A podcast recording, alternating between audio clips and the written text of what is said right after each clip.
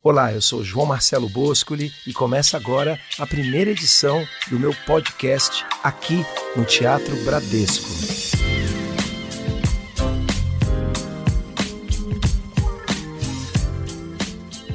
Como estamos começando em fevereiro, o nosso tema é o Carnaval.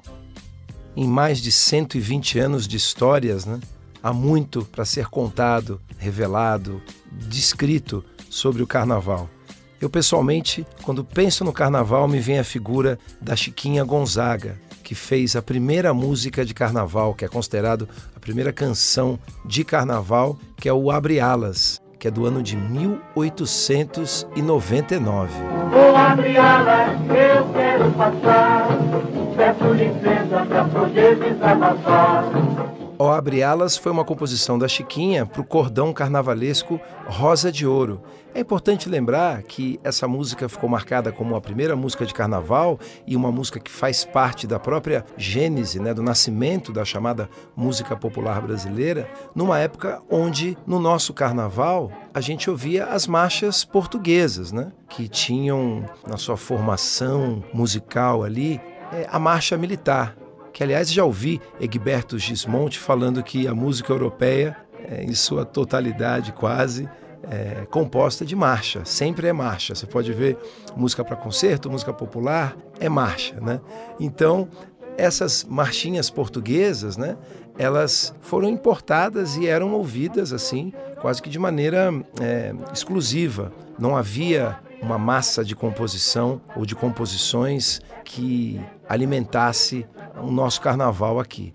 Isso começou apenas nos anos 20, e aí durante décadas, os anos 20, 30, 40, 50, até os anos 60, houve uma produção muito grande, local, de compositores e intérpretes locais, é, havendo um momento onde, no começo do ano, havia 400, 450 novas marchas sendo feitas, né? Sempre com um tom bem-humorado, duplo sentido. É uma reportagem de cada época, né, década a década. Há muitas brincadeiras que eram feitas que não são mais permitidas, né, não cabem mais. Há muita sátira política. Dá para contar um pouco da história do comportamento brasileiro e dos, dos nossos principais atores aí, feitos, fatos, através das marchinhas de carnaval. E uma prova da força dessa produção é que você não escuta todos os dias, né? Não escuta normalmente e boa parte dessas canções, apenas falando o nome, você já lembra, né? Alalaô. Do Barbosa e do Nássara, As Pastorinhas, Mamãe Eu Quero. Mamãe eu quero, mamãe eu quero, mamãe eu quero mamar. Dá chupeta, dá chupeta, uma música que você fala o nome e já vem na sua cabeça, né? Às vezes na interpretação da Carmen Miranda, às vezes na, na interpretação da Emilinha Borba e dos grandes nomes da época, Mário Reis, Silvio Caldas, o Blackout, né? E o time de compositores barra pesada, né? Temos né, o João de Barro, que é o Braguinha, o João Roberto Kelly, que é um dos grandes compositores de marchinha, que continuou produzindo depois que esse movimento, essa massa de produção diminuiu, é, Ari Barroso, Noel Rosa, enfim. É, tanto o, o, no lado dos intérpretes quanto no lado dos compositores, é algo muito importante dentro da produção brasileira, né? E numa quantidade fora do comum, né? Porque a gente imagina que houve um momento no começo da década de 50 onde havia 400, 450 marchinhas prontas, né? E quando falamos marchinhas de carnaval, há vários subgêneros aí, né? Então, a marcha rancho, né, que é normalmente é um pouco mais é, dramática, com mais lirismo, em acordes menores e tal. Os sambas, né, é, acabam sendo mais também é, introspectivos, né? Falam um pouco mais dos sentimentos, das dores, dos amores desfeitos e tal. E as marchinhas, mesmo quando tratam desse assunto, têm uma alegria inerente a, ao seu formato musical, né? Mesmo tratando de alguma é, história, alguma passagem dura, triste, a marchinha sempre é, tem aquela missão de levantar o astral, né? às vezes pegando uma notícia ruim e tentando observar é, um lado engraçado naquilo. Eu me lembro que quando eu ainda não tinha entrado na adolescência, eu tinha em casa o disco da Gal Costa, né? onde ela regravou algumas músicas, é, algumas marchas, frevos também. O frevo, é, durante a primeira metade do século XX, foi se firmando como um gênero musical ligado a essa festa. Né? Então, a gente percebe quando falamos marchinhas de carnaval, há é, indiscutivelmente, é, é, claro, né? como todo grande é, gênero musical, você tem as suas subdivisões, né? E cada época é, ela tem características que remetem àquele momento. Por exemplo, tanto no, nas escolas de samba, na avenida, quanto nas marchas de carnaval, a aceleração do BPM, do, do andamento, é algo muito claro em alguns momentos, né? tanto das marchas quanto dos sambas de enredo. É, eu vi uma entrevista do Cartola de 1973, para o MPB Especial, dirigido pelo Fernando Faro, onde ele dizia que não estava mais animado a ir à avenida, porque ele achava que os sambas enredo ou sambas de enredo estavam muito é, acelerados, muito rápidos, né? tinham deixado a cadência, deixado um pouco o swing, né? É, para trás, né? Então ele achava já em 1973 ele achava rápido e era partidário de um samba de enredo mais lento, com mais espaço para a compreensão das letras e tal. Então ele não gostava. Isso pode ser um choque de gerações, mas é, é, é, é matemático, é só ouvir que a gente percebe que houve década a década, a partir dos anos 70, 80, foram acelerando. Isso também aconteceu com as marchinhas, né? E como, como era comum à época, já era comum à época, é, falava-se da influência da música norte-americana, né? Fazendo um parênteses que o Pixinguinha, né, com carinhoso, já foi acusado de ser muito jazzista, né? Por, causa das, das decisões musicais. Mas nos anos 30, quando nos Estados Unidos e no mundo, de certa forma, pelo poder do, dos Estados Unidos da América do Norte, o swing, né? A, aquela, o jazz para dançar, aquela música com as orquestras, a música pop dos anos 30, tinha um andamento mais acelerado e isso acabou influenciando a produção das marchinhas de carnaval aqui no Brasil. Havia críticas, é claro, mas não a ponto de parar o baile, né? As coisas continuavam. E também, paralelamente à produção das marchinhas, né, havia, naquele momento, é, a explosão do rádio.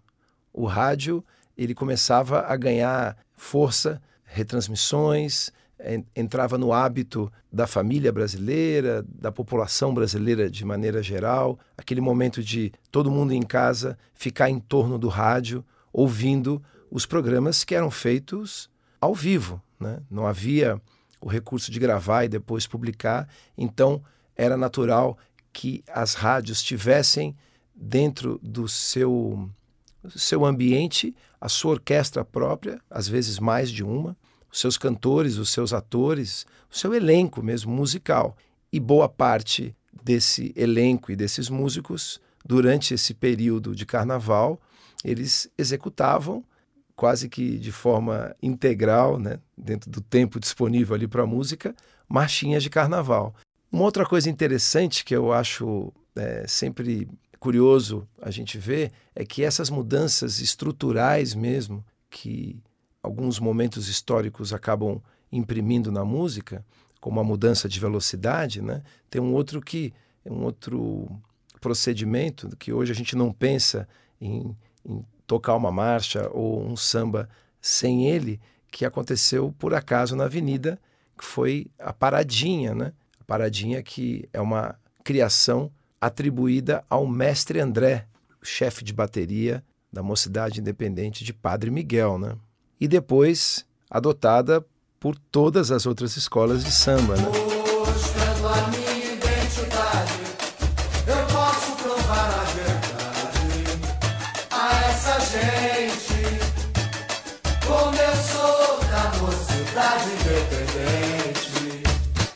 foi um acidente, né? Teve um, uma queda ali, aí parou, mas não perdeu o ritmo e nasceu assim, né? Como muitas invenções, a paradinha surgiu sem planejamento. E desses encontros, desses acasos, é feita a história da música. A gente falou no começo sobre o Abre Alas, né?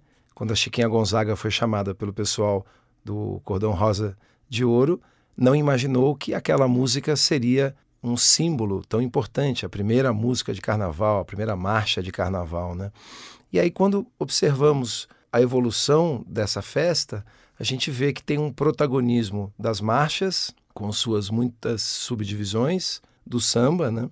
O samba deu grandes hinos para a música brasileira, para o carnaval, através do carnaval. Músicas como Dorinha, meu amor, de 1929. Dorinha, meu amor, porque me faz chorar.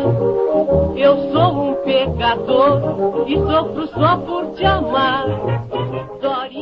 Ó seu Oscar, de 1940. É, o Implorar, de 35, Atire a Primeira Pedra, de 44. Enfim, uma lista de sambas que nos dão a noção da quantidade que foi produzida e da riqueza rítmica, harmônica, melódica e das crônicas, das letras, muitas delas reportagens da sua época. Né? Além do samba e das marchas, sempre teve muita força no carnaval o frevo. Claro que quando você se concentra sobre a história de cada estado, às vezes de regiões dentro do estado, você vê o desenvolvimento de determinado gênero musical. O Brasil é um dos países do mundo que mais matrizes sonoras tem. Então, claro que se você pudesse voltar no tempo e ver o que era produzido em 1920 em cada capital brasileira, evidentemente havia diferenças. Agora, alguns gêneros musicais e suas misturas, como o frevo,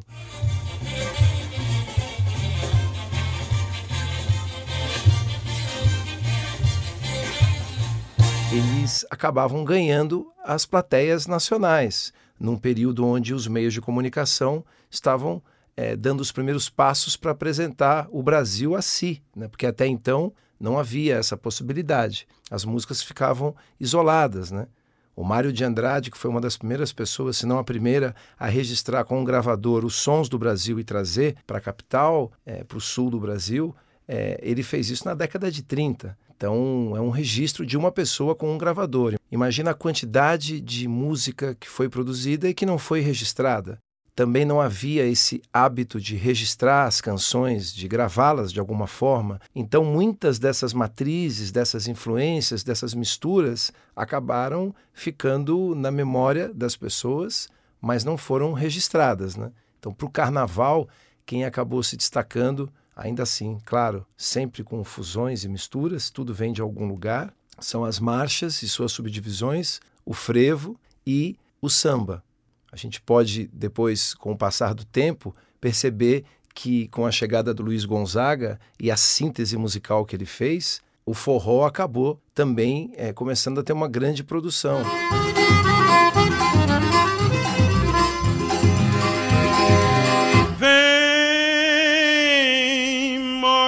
pros meus braços, vem morena, vem. As festas locais passaram a absorver algo do grande carnaval, desse carnaval nacional, desse carnaval, falando nos termos de hoje, mainstream, né? E o carnaval também foi, através das décadas, absorvendo traços, maneiras, sons dessas festas locais. Então houve uma grande troca cultural. Mais recentemente, nesse século, vimos a chegada ao carnaval de gêneros que não eram ouvidos no carnaval até então. A música eletrônica, o funk, foi levado para muitos blocos o sertanejo universitário e houve protestos né, de todos os lados, né, a favor e contra. Isso não é algo exatamente inédito no carnaval. Sempre houve essas discussões. Uma simples mudança de andamento como falei agora há alguns minutos, já causava confusões, você imagina trazer outro gênero que não era até então usado no carnaval, adotado no carnaval, empregado no carnaval.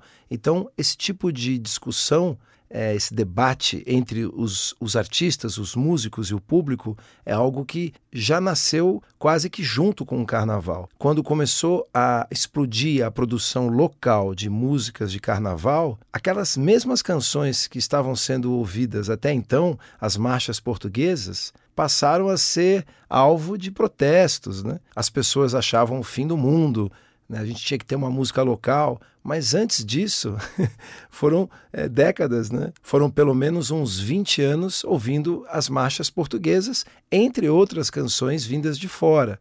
Também é importante lembrar que a produção local de música ela se confunde com a chegada dessa festa do carnaval como uma festa nacional, porque até então é, aquele grupo que fazia parte a Chiquinha Gonzaga de compositores, é, eles reclamavam né, de terem que tocar só as músicas de fora, as partituras que vinham da Europa. Em determinado momento, é, se decidiu que a produção seria local, uma música própria, a gente tem que ter a nossa identidade.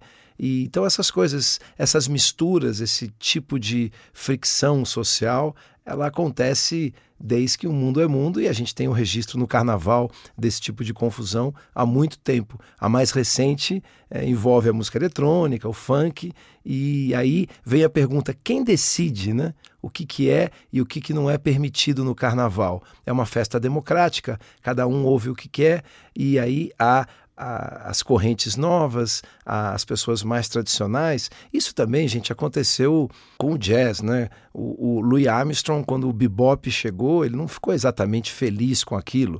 Ele achava que era uma música muito cerebral e que estava mais fechando clubes do que abrindo clubes, né? Era uma música que não permitia dança, e até então, os anos 20, sobretudo os anos 30, o jazz era uma música para dançar, o swing, né? Era uma parte é, da música feita para dançar, não abrindo mão de todos os elementos que os compositores, os arranjadores, intérpretes e músicos gostavam, mas era uma música para dançar. Então ele não gostou da novidade, né? Esse tipo de choque de gerações, ele sempre acontece. E eu acho bem-vindo. Quando não há debate é que eu fico preocupado. Agora, o carnaval é curioso. Desde é, desse marco da Chiquinha Gonzaga em 1899, década a década, os 20 primeiros anos do século XX com músicas de fora do Brasil. A partir dos anos 20, o desenvolvimento de uma identidade própria. E a gente vê a explosão das, das grandes cidades, a explosão dos meios de comunicação, levando aquela música para lugares onde ela não era ouvida. E aí, década a década, né?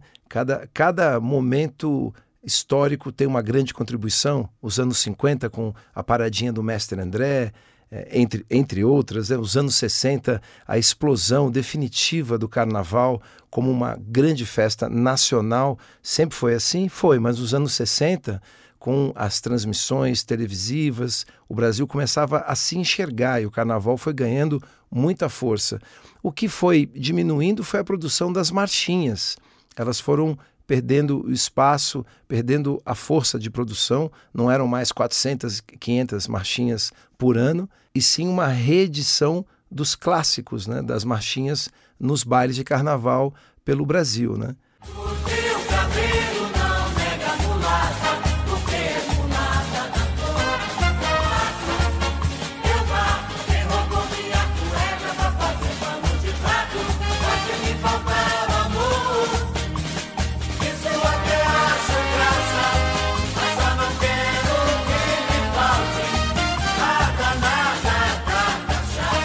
Nos anos 70, eu falei do Cartola e vários outros compositores né, da velha guarda não curtiam muito o que estava acontecendo é, musicalmente com o carnaval, os temas, o tamanho das letras, a velocidade do samba. Mas, no final das contas, eu creio que a decisão acaba ficando para o público, né? Sobretudo uma festa popular, né? A palavra final acaba sendo dada pelo público e ele acaba é, escolhendo aquilo que, que gosta. A gente vê o carnaval brasileiro hoje, é um carnaval muito plural, há quase todas as tendências musicais são ouvidas no carnaval. O que permanece intocado no carnaval é o encontro das pessoas. É essa reunião pública, festiva, em torno de música, em, te, em torno da dança, algo que nos marca desde o do, do, do início da produção musical brasileira. Boa parte das músicas que ouvimos tem os seus nomes, inclusive, tirados de dança. Então, a dança e a música caminham lado a lado. Uma das maiores professoras de música do século XX, a Nádia Boulanger, do Conservatório de Paris, que deu aula para o Vila Lobos, deu aula para o Egberto Gismonte, para o Miles, para o Quincy Jones, enfim. Ela dizia, Michel Legrand, ela dizia que música ou é para o corpo ou é para o coração. Ela desconfiava de uma música cerebral. E a música do carnaval brasileiro, independentemente do gênero vigente num determinado instante histórico, ela é definitivamente feita para o nosso corpo e para o nosso coração. Eu preparei uma playlist especial com músicas de carnaval para você que escuta o nosso podcast aqui do Teatro Bradesco, com marchas, marcha rancho, samba, frevo, tem de tudo. É uma história através da música que você vai visitar. Vamos visitar o Brasil de outros tempos, outras gírias, um outro jeito de falar. Há um momento onde parece que o politicamente incorreto reinava nas letras dessas marchinhas. Enfim, uma viagem ao Brasil através da música, a música de carnaval. Espero que você goste. Eu sou João Marcelo Boscoli, esse é o podcast do Teatro Bradesco falando de carnaval. A gente se encontra na próxima edição. Até lá! Maravilhosa,